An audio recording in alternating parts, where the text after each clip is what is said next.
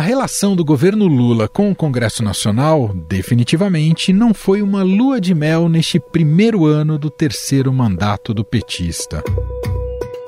Um cenário muito diferente do que ele enfrentou nas suas duas primeiras passagens pela presidência do país. Com um legislativo cada vez mais forte e disposto a abocanhar novos pedaços do orçamento, o Palácio do Planalto precisou negociar ministérios com porteira fechada, cargos em segundo escalão em estatais e principalmente liberar dinheiro em emendas. Mesmo com o fim oficial do orçamento secreto, esquema revelado aqui pelo Estadão, a articulação das pautas de interesse do executivo passou muito pela relação com os presidentes das duas casas, Arthur Lira, na Câmara dos Deputados, e Rodrigo Pacheco, no Senado Federal. Não foram poucas as vezes que as lideranças do PT no parlamento fracassaram nessas negociações e na formação de uma base governista sólida. Na agenda econômica, as pautas andaram melhor, como a aprovação do arcabouço fiscal e a votação histórica da reforma tributária. Méritos que podem ser divididos com o ministro da Fazenda Fernando Haddad, mas que têm a assinatura do Congresso Nacional. O ano de 2023 no Legislativo também é marcado pelos confrontos com o Supremo Tribunal Federal, após a Corte colocar em pauta temas sensíveis, como o marco temporal, a descriminalização da maconha e do aborto. O litígio resultou num projeto de lei que limita as decisões monocráticas dos ministros do Supremo. Para 2024, há no horizonte eleições municipais, o que mexe sensivelmente com as prioridades dos parlamentares, especialmente no primeiro semestre, quando vão estar ávidos por emendas que possam ser distribuídas para os municípios. Nos bastidores, a sucessão da presidência nas duas casas também já altera o jogo de forças dentro do Congresso e pode alimentar novas rusgas com o executivo. Para analisarmos o ano de 2023 do Congresso Nacional e as perspectivas para 2024, vamos conversar com a doutora em Ciência Política e professora da FGV, Graziela Testa, e com o repórter do Estadão em Brasília, Daniel Vetterman. Oi, Graziela, seja bem-vinda. Oi, Emanuel, muito obrigada. É sempre um grande prazer estar aqui debatendo esses temas de balanço de fim de ano, né? Muito bom, obrigada. E também agradeço desde já a participação de Daniel Vetterman, repórter do Estadão em Brasília, que acompanha justamente, cobre o dia a dia do Congresso Nacional. Olá, Daniel, seja bem-vindo. Olá, Emanuel, muito obrigado. Oi, Graziella, e vamos para o papo que tem muita coisa boa e outras nem tão boas para a gente conversar. Bom, primeiro balanço que eu quero ouvir de vocês é um pouco dessa diferença de perfil entre o que é o Congresso e o que é o governo Lula. Né? Se, se apontava, né, assim que o Lula iria assumir o poder, que o Congresso era mais conservador diante de um governo, em tese, mais progressista, mais à esquerda, né, e dos desafios que o Lula teria para montar a sua coalizão. Aliás, foi um debate que percorreu ao longo de todo 2023, a cada pauta nova no Congresso, se debatia da força do executivo junto ao parlamento, se era realmente uma base sólida ou não. Quero começar ouvindo você, Graziela. Como é que você viu este aspecto da dinâmica entre executivo e Congresso ao longo de 2023? Bom, já começamos pela mais difícil. é, certamente, certamente, a construção de coalizão tem sido grande dúvida e a grande e o grande calcanhar de Aquiles dos governos no Brasil. A, a questão da dificuldade em formar governo, ela acontece internacionalmente, não é uma questão só do Brasil, não é uma questão só de presidencialismo. Muita gente vai botar isso na conta do presidencialismo, vai falar que resolve com semipresidencialismo, com parlamentarismo, mas isso tem sido é, uma questão em outros lugares do mundo também, sobretudo por causa da reconfiguração da direita, né? Que centro-direita perde muito espaço para a extrema-direita e nesse contexto fica mais difícil, vamos dizer assim, chegar no meio termo de um acordo. Então, o que tem acontecido no, no nosso presidencialismo de coalizão é que não se constrói, a sensação que dá, eu já falo agora nesse, é, o, o, verbo não, é, de um jeito diferente do que eu falava no início do ano, não se constrói mais coalizão como se construía antes. Então, antes era muito claro que a construção de coalizão era feita por meio do, do, das ferramentas que o presidente da República tinha de compartilhamento de pastas ministeriais e liberação de emendas num, é, num esquema de orçamento autorizativo. As mudanças que vem passando o orçamento desde 2015, até antes disso, né? acho que é um processo bem paulatino que tem é, fortalecido o Congresso, mudou essa dinâmica. E o período do Bolsonaro em que ele escolhe não construir coalizão por meio de compartilhamento de pastas ministeriais traz um novo ingrediente para isso. Então a gente teve uma coalizão não, vamos dizer assim, não formada mas, ao mesmo tempo, não houve um conflito direto. Houve, sim, é, algumas pautas é, importantes para o executivo que foram aprovadas, mas, ao mesmo tempo, não houve um conforto para que o executivo escolhesse quais fossem essas pautas. De fato, ele foi atrás daquelas pautas mais consensuais que diziam, respeito, sobretudo, à agenda econômica. Então, acho que é, é um pouco esse o panorama que eu enxergo hoje, mas entendo que pode ser que daqui em diante a coisa fique um pouco mais conflituosa por conta da relação com o presidente da mesa. E aí a gente vai ver qual vai ser o papel dos partidos políticos nesse contexto. Daniel, então já aproveitando esse gancho deixado aqui pela Graziela Testa, te ouvi um pouco mais sobre esses instrumentos que o executivo com o governo Lula teve para construir bases a depender ali do, do interesse da, da, agenda do executivo no, no, Congresso Nacional. E me refiro especialmente a essa disputa pelo orçamento e liberação de emendas e também o primeiro ano pós-orçamento secreto. Sei que você acompanhou muito isso de perto, tem até outras denominações, como as chamadas emendas PIX, mas enfim, conta um pouco para a gente desses instrumentos, como eles foram utilizados e a disputa por dinheiro na prática. Pois é, Emanuel. O que a gente vê aqui no Congresso é que o Centrão, que é essa entidade que resume o modo do Congresso funcionar hoje em dia, que é cada vez mais, né? Ele não se contenta mais com cargos, com emendas, embora exija isso. O governo Lula começou a negociar esses nacos do orçamento, essa relação com o Congresso, antes mesmo de assumir. A gente tem que lembrar que teve uma intensa negociação lá no ano passado, no final do ano, ali com a PEC da transição, onde já se debatia o futuro do orçamento, e foi quando o Supremo entrou na jogada e declarou o orçamento secreto inconstitucional. O Congresso e o governo Lula topou, deram um jeito para reformular esse mecanismo, né? Por meio de emendas individuais, e aí turbinaram as emendas PIX, que a gente falou bastante esse ano também, um mecanismo ainda menos transparente, deixaram uma parte da verba ali no guarda-chuva dos ministérios, que continuou sendo negociada sob a mesma lógica, mas teve uma pimentinha a mais esse ano, porque vários ministros passaram por cima do interesse dos parlamentares e mandaram dinheiro para suas próprias bases eleitorais, gerando novos conflitos aí ao longo do ano e a tensão orçamentária ela se fez presente o ano todo, né? Desde lá da PEC da transição até esses dias agora na reforma tributária, que foi a última grande pauta aprovada no Congresso com apoio do governo. E isso vai continuar, porque o Congresso não abre mão desse dinheiro que conquistou, desse domínio que conquistou no orçamento. Isso está muito claro, né? O Congresso ele não recua, pelo contrário, ele quer mais. E em 2024 a gente pode é, esperar esse avanço por meio de emendas de comissão, por meio de emenda de relator, reformulada, repaginada, por meio das emendas individuais, o que o Congresso quer é continuar tendo esse domínio do orçamento, determinando para onde vai o dinheiro e com qual ritmo também, já que esse ano é um ano eleitoral e isso é essencial para os parlamentares que fazem essa política local ali, essa política com os prefeitos, com os vereadores e até com os governadores também, né? Então, assim, se a gente for falar de pós-orçamento secreto, como funcionava, o Supremo disse que é inconstitucional, mas o Congresso continuou fazendo, o governo continuou pagando por meio das mesmas lideranças, das mesmas estatais, da mesma lógica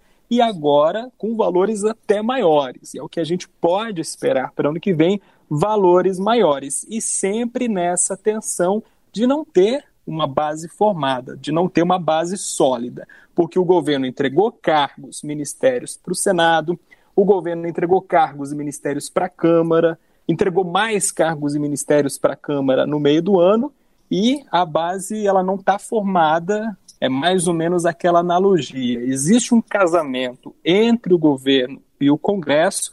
Esse casamento está com papel passado, mas não tem aliança no dedo. A cada votação vai ter que ser uma nova negociação, a cada grande pauta que o governo quiser aprovar, vai ter que ser uma nova negociação, uma nova tensão. Então, essa não dá nem para respirar. O governo não consegue nem respirar porque a faca no pescoço não sai.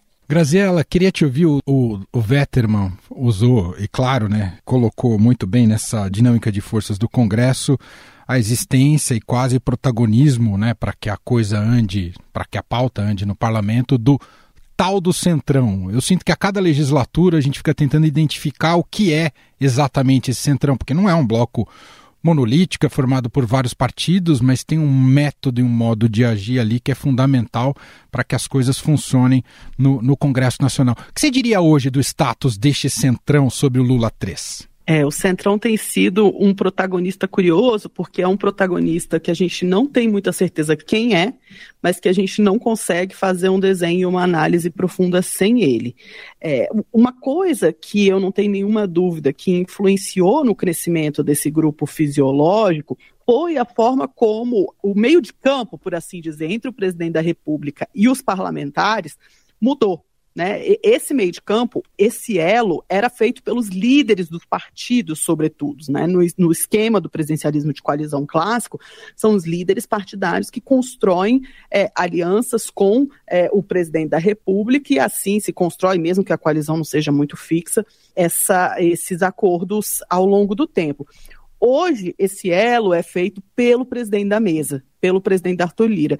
E aí, Emanuel, eu acho importante a gente colocar uma diferença entre dois processos que são concomitantes, mas que não são necessariamente iguais. Uma coisa é o fortalecimento do legislativo diante do executivo que eu não tenho nenhuma dúvida que é um processo, mas é um processo paulatino, ele já vem de mais tempo do que a gente falar de cinco anos para cá. Uhum. Outra coisa é a centralização dos trabalhos, sobretudo na Câmara. E aí é que o Centrão é, passa a exercer um papel fundamental, porque Arthur Lira, o presidente da mesa, ele não quer ser só o principal representante do PP.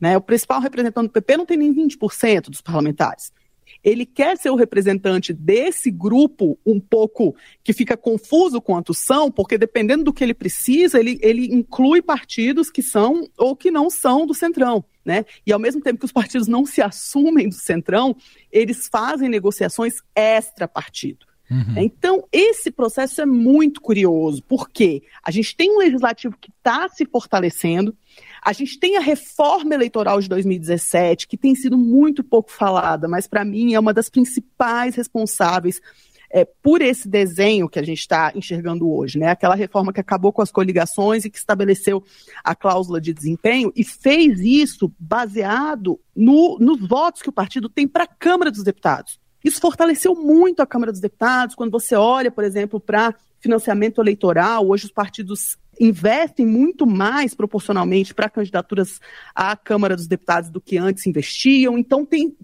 essa reforma deu muita importância ao cargo de deputado federal, ao passo que dentro da Câmara dos Deputados os processos internos passaram a girar em torno do presidente da mesa e não dos líderes partidários. Quando o Daniel fala do orçamento, de como esse orçamento tem sido usado pelo executivo para construir coalizão mais do que as pastas ministeriais, a gente está falando de uma construção que pode passar além do partido, não precisa do partido. Né? Então, nesse sentido, é, um comportamento fisiológico ele pode se pagar e ele pode ser relevante no, num contexto de reeleição imediata. É, o que a gente vai precisar olhar é como que esse comportamento fisiológico se paga no longo prazo. É, aí a tendência, e o que a gente enxergou até então, é que não seja tão interessante para os políticos serem assim, porque eles não dificilmente chegam no cargo do executivo, que em última instância costuma ser é, o objetivo da carreira política ascendente no Brasil, com comportamentos tipicamente fisiológicos, que é como eu e outros cientistas políticos definimos Centrão hoje, o Centrão de 2023, que é muito diferente do Centrão da Constituinte. Daniel, a Graziella fala nesse protagonismo central ali no Congresso da Câmara dos Deputados e me recordo que antes da, do Lula assumir né, a presidência no seu terceiro mandato, já se enxergava depois das eleições que o Senado seria um campo mais resistente ao governo, de maior oposição ao governo. Na prática, isso se comprovou? Foi, foi um fronte de resistência, de fato, o Senado em 2023 ou não, Daniel? Olha, Manuel, eu acho que o Centrão se incorporou no Senado também de tal forma quanto na Câmara que o Senado ficou olhando mais para o próprio umbigo ou para a própria casa do que para o governo. Né? O Senado negociou as pautas do governo, né? Agiu em interesse alinhado com o Palácio do Planalto. Teve um episódio aí muito nítido nesse ano que foi na briga da tramitação das medidas provisórias, né? O presidente da Câmara, Arthur Lira, não queria reinstalar as comissões mistas das medidas provisórias, queria continuar tendo o poder de dar o pontapé na tramitação dessas propostas o Senado puxou a corda ali, conseguiu instalar algumas comissões. Então, é, nesse episódio, o Senado se alinhou é, muito próximo ao Palácio do Planalto. Mas também placou outras pautas que não agradaram o governo. Né? Uma delas, a PEC né, da, das decisões monocráticas do Supremo, né, a PEC que limita a atuação de ministros do Supremo. Teve até o líder do governo no Senado, Jacques, Jacques Wagner votando a favor, mas não é uma pauta que agradava todo o Palácio do Planalto, todo o Executivo. Né? É, a gente tem que lembrar que o Senado tem pelo menos aí três ministérios com porteira fechada, com líderes parentes de senadores ou líderes aliados muito próximos de senadores e que hoje conseguem agilizar essa liberação de verbas, liberação de emendas muito diretamente, sem depender tanto da vontade política do Palácio do Planalto, da vontade política do presidente da República, porque o Lula optou, concordou em ceder parte aí dos ministérios para os líderes do Congresso negociarem diretamente com os ministros que eles próprios indicaram. Né? Então, diria assim: o Senado esteve mais alinhado ao governo no começo, mas também tentou emplacar uma pauta própria até para afirmar seus próprios interesses. O presidente do Senado, Rodrigo Pacheco, já pensando no seu futuro político, com um padrinho no cargo, que é o senador Davi Alcolumbre, querendo voltar ao comando do Congresso, ele, os dois, né, a dupla ali, tentaram é, imprimir uma, uma cara própria, até para enfrentar um pouco o protagonismo concentrado da Câmara, tentou imprimir uma pauta própria para se firmar também internamente, para conversar internamente com os líderes, com os senadores, porque vem a sucessão do Senado aí, e porque o Senado também tem um grupo ali que não está com o governo, né? Uma oposição ali meio barulhenta, que tem essa pauta aí anti-STF, essa pauta de costumes muito fortes e que está alinhada nesse momento a dupla Alcolumbre e Pacheco. Então, por isso eu vejo um Senado muito mais voltado para suas próprias necessidades, articulações e conveniências do que para decidir se vai aderir ou não, vai estar 100% alinhado ou não ao presidente Lula.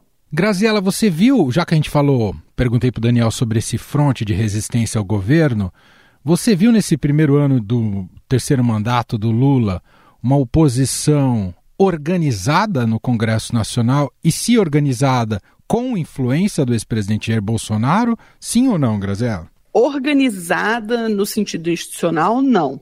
Em alguns casos, você teve a participação é, de Jair Bolsonaro quando entendia que era uma questão relevante, se posicionando e ligando para parlamentares, fazendo movimentos, mas não, não articulou-se, a oposição não se articulou em torno de um bolsonarismo da mesma forma em que foi muito bem articulada nas eleições, por exemplo. A sensação que dá é que todo aquele grupo, aqueles grupos, né, vou falar no plural, que apoiaram Jair Bolsonaro em 2018 e que é, e alguns que mantiveram esse apoio em 2022, acabou se, se dissipando um pouco e separando as questões, né? Quer dizer, não são todos os apoiadores de Bolsonaro que apoiavam a, a pauta armamentícia, não são todos os apoiadores de Bolsonaro que compravam a pauta mais liberal do ponto de vista econômico. E isso teve um pouco, isso desagregou um pouco Né? Parece que existe uma certa cautela por parte dos políticos para entender qual vai ser a vontade do eleitorado em 2024 e daqui em diante. Não tem nenhuma dúvida de que a principal liderança da direita segue sendo Jair Bolsonaro, mas as pautas que vão ser abordadas nessa direita ainda estão pouco claras, porque é, é a minha interpretação é que essa direita se deu conta que alguma das pautas que foram colocadas como primordiais nas eleições foi mais um gol contra, perdeu mais de gol contra do que de gol a favor nas eleições. Uhum. Então, eles, é, tendo essa percepção, eles passam a atuar de forma diferente. Então, eu não vejo a, a, oposição articulada de forma muito organizada. Se assim tivesse sido, teria sido muito mais difícil para o governo passar as agendas que ele passou, a despeito de toda a resistência que evidentemente existiu é, e que, como o Daniel colocou, tornou complicado a governabilidade. Então, se de um lado da parte do governo existe uma desarticulação e uma dificuldade até de identificar as pautas centrais do próprio governo, por outro lado, do lado da oposição também é difícil de entender quais seriam as pautas mais importantes. Né? Parece que todo mundo é, na oposição é, concorda com o que não quer, mas não consegue concordar no que quer. É, a gente viu, né, Grazela, alguns parlamentares numa certa crise de identidade quando se quando eram pautas mais econômicas, Isso. se perguntar, afinal, somos liberais, mas vamos votar contra essas pautas. Exato, liberal até querer subsídio para o meu setor, aí eu deixo de ser liberal. Ô Daniel, nesse sentido, foi mais mérito do ministro da Fazenda, Fernando Haddad, com que a pauta econômica avançasse no Congresso, e aí a gente inclui essa votação histórica da, da reforma tributária, ou foi mais mérito do próprio Congresso Nacional nessa articulação e, e até dentro daquilo que a Grazela falou, com a liderança especialmente do Pacheco e do Arthur Lira? Eu diria que serviu aos dois interesses, mas todas essas pautas saíram, no final das contas, com a cara do Congresso, né? Vamos pensar primeiro no arcabouço fiscal, que foi o projeto apresentado pelo governo, apresentado pelo ministro Haddad, para substituir o teto de gastos. Chegou do Congresso de uma forma dando amplos poderes para o executivo, dando um aumento de orçamento para o executivo que ainda não se vislumbrava, que ele não havia se apresentado, né? Mas saiu com a cara do Arthur Lira, né? Tanto que o Arthur Lira assumiu pessoalmente a relatoria desse projeto, indicou um deputado, Cláudio Cajado, que é estritamente ligado a ele para escrever o relatório, e esse relatório, né, esse essa construção saiu com a cara do Congresso. E, e ano que vem a gente tem que prestar atenção, porque essa briga do arcabouço, do orçamento, não acabou, nem vai acabar, e tem dois números mágicos nessa conta para o Haddad e para o Congresso a partir do ano que vem, especificamente em 2024, que é um ano eleitoral.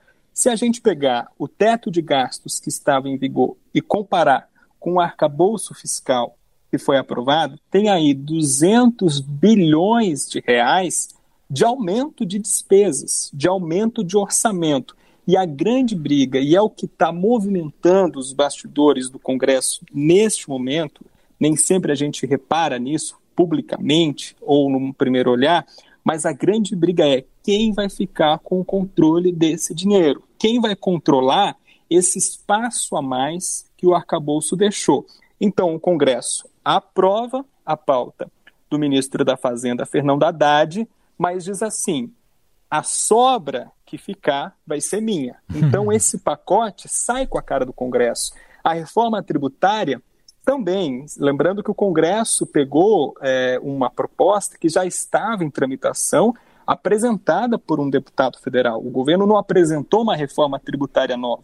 O governo foi derrotado na questão de financiar as perdas de arrecadação de estados e municípios. O governo vai precisar desembolsar bilhões de reais a partir de 2024 para compensar as perdas que estados e municípios tiveram apesar de o Palácio do Planalto e o ministro Fernando Haddad comemorarem essa aprovação, essa agenda. Então, repetindo, é uma agenda que serve sim ao interesse do governo Lula, mas que sai com cara, focinho, rabo, tudo do Arthur Lira e do Rodrigo Pacheco, para a gente pegar as duas figuras que hoje lideram esse processo. Ô, Grazela, um, um parênteses aqui. Claramente o Pacheco está buscando, está construindo a sua candidatura para o governo de Minas, Grazela? Tá, tá tentando e tá tentando do jeitos muito esdrúxulos, esquisitos, jogando coisas para ver se pegam, né? Joga para ver se gruda, se não grudar, deixa para lá. É, então, aquelas iniciativas de, não, vou capitanear tal pauta, aí some vou entrar com tal pauta. E aí, eventualmente, ele se encaixa na questão é, de assumir a pauta ante Supremo. Provavelmente teve essa, essa, essa percepção de que ia cair bem com o eleitorado se ele é, deixasse mais explícitas essas, essas relações é, não muito bem definidas entre legislativo e judiciário.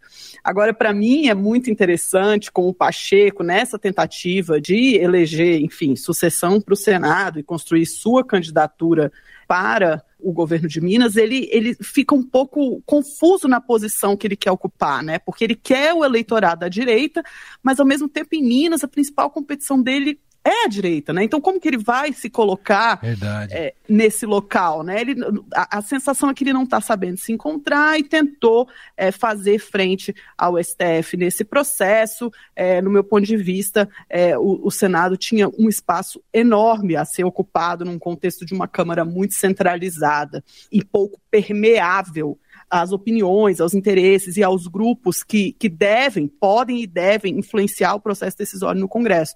O Senado poderia virar esse espaço quando ele deixa de ser ocupado é, pela Câmara, mas perde essa oportunidade porque está olhando para outras, outras questões que talvez é, não sejam tão relevantes é, e nesse contexto talvez é, o Pacheco tenha um papel importante. Quero te ver um pouquinho mais, Graziela, que, já que você citou e é importante a gente analisar aqui, essa disputa entre você, a gente vem, como você disse, não é um um fenômeno recente, que já vem há alguns anos, é essa questão do Congresso ter um maior protagonismo, disputa na, do orçamento do país e, e também no campo político, essas disputas com outros poderes.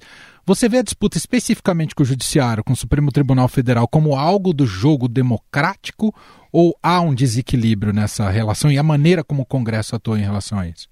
Hoje essa relação é muito, muito menos tranquila do que foi no passado. Eu não entendo que ela seja é, menos constitucional, que ela seja é, chegue ao ponto de se falar que é um problema relevante. Mas eu não tenho nenhuma dúvida que hoje, quando a gente fala de governabilidade, não tem como é, não incluir o judiciário. E um elemento muito importante nesse processo é toda a visibilidade pública e toda essa transparência, transparência não no sentido é, de dados, enfim, mas de, da, do acompanhamento online das sessões do Supremo, toda essa, essa esse papel quase quase representativo que o Supremo tenta se arvorar e, e, e busca se posicionar. Não é papel de Supremo se posicionar né? E aí o Senado, e aí a questão é essa, né? O Senado se, é, se coloca contra o Supremo porque ele se posiciona, mas não assume posição.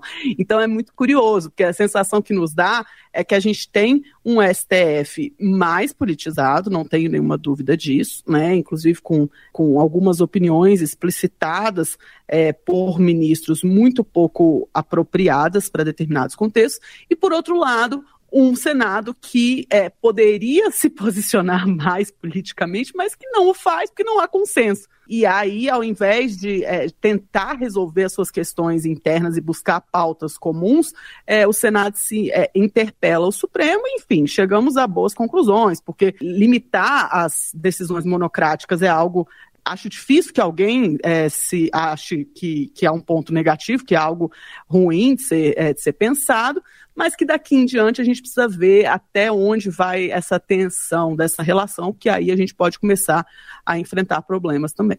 Bom, fazer uma última rodada aqui com os dois sobre expectativas para 2024, começando por você, Daniel. A gente tem, como você também já citou, mas quero te ouvir mais, tanto as eleições municipais, como vão mexer aí com o dia a dia do Congresso Nacional e com o comportamento do, dos parlamentares. E também você me contava que nos bastidores a, a, a eleição para a própria presidência da, das duas casas já tem mobilizado também muitos bastidores aí, tanto na Câmara quanto no Senado, né, Daniel? Pois é, eles só pensam naquilo, né, Emanuel? A gente é um ano assim, é um ano muito curto, muito rápido e muito decisivo, né?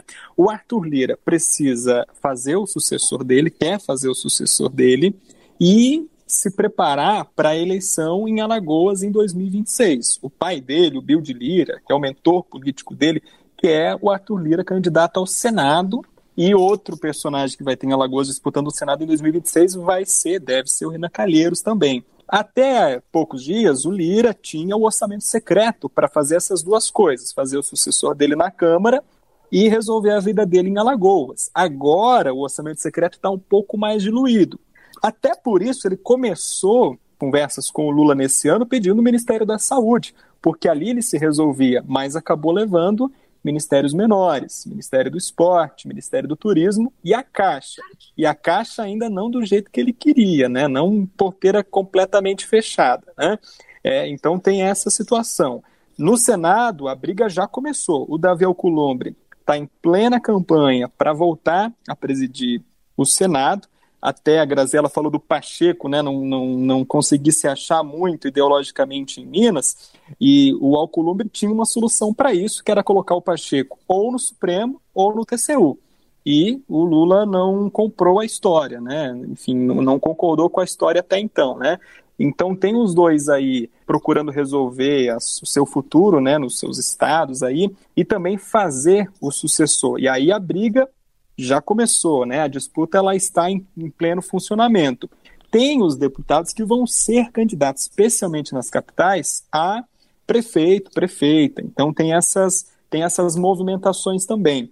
Vai ter uma pressão muito grande, muito grande para o presidente Lula liberar pagar emendas parlamentares no primeiro semestre do ano que vem, de 2024, a tempo aí de chegar nos cofres dos municípios, das prefeituras, para ajudar os deputados na, nas campanhas, para ajudar os prefeitos a fazer política nos seus locais de trabalho, né, nos seus locais de, de disputa. Então, é, é uma pressão que o governo não está preparado para resolver, não tem caixa para resolver, não tem arcabouço para resolver, mas vai ter que dar uma resposta. Eu falei lá que são dois números mágicos, acabei citando os 400 bilhões do arcabouço, desculpa, os 200, 200. bilhões do arcabouço, mas tem também 400 bilhões, é, é inimaginável, mas existe isso. tem, tem 400 bilhões no orçamento de 2024 de despesas que não estão garantidas, que vão precisar de arrecadação que não existe ainda, que vão precisar de aprovação de propostas legislativas que não foram aprovadas e de votação, autorização expressa do Congresso ao longo do ano que vem.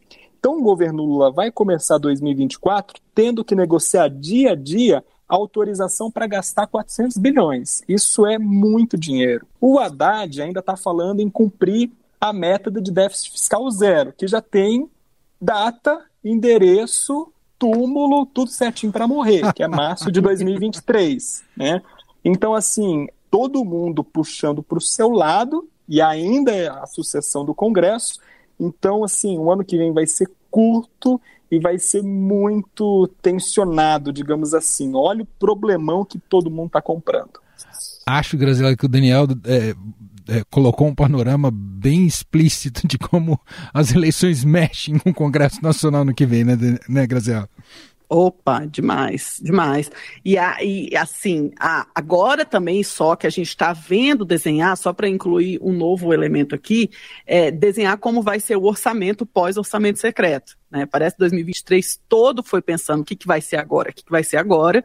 E na última semana do ano isso passa a ser deliberado e vai ser é, de acordo com o que vai acontecer aqui. Muito provavelmente a gente vai ver um conflito um pouquinho mais explícito entre o presidente da mesa e o presidente da República, ou o governo, por assim dizer. Né? Me parece que é, essa relação pode ficar menos, é, é, menos tranquila, uma vez que o governo segue tentando negociar com partidos e não com o presidente da mesa, e Lira não está disposto a ceder esse espaço. Tem até algumas questões com é, o que vai ser a sucessão é, da eleição da Câmara, que você colocou, Emanuel, uhum. é, dos deputados que só pensam naquilo, porque me incomoda essa, essa possibilidade sempre ali no fundinho de que se pode mudar as regras para haver é, reeleições definitivas, né? Me parece que não, é, eu não estranharia se isso aparecesse mais uma vez. Já apareceu com Rodrigo Maia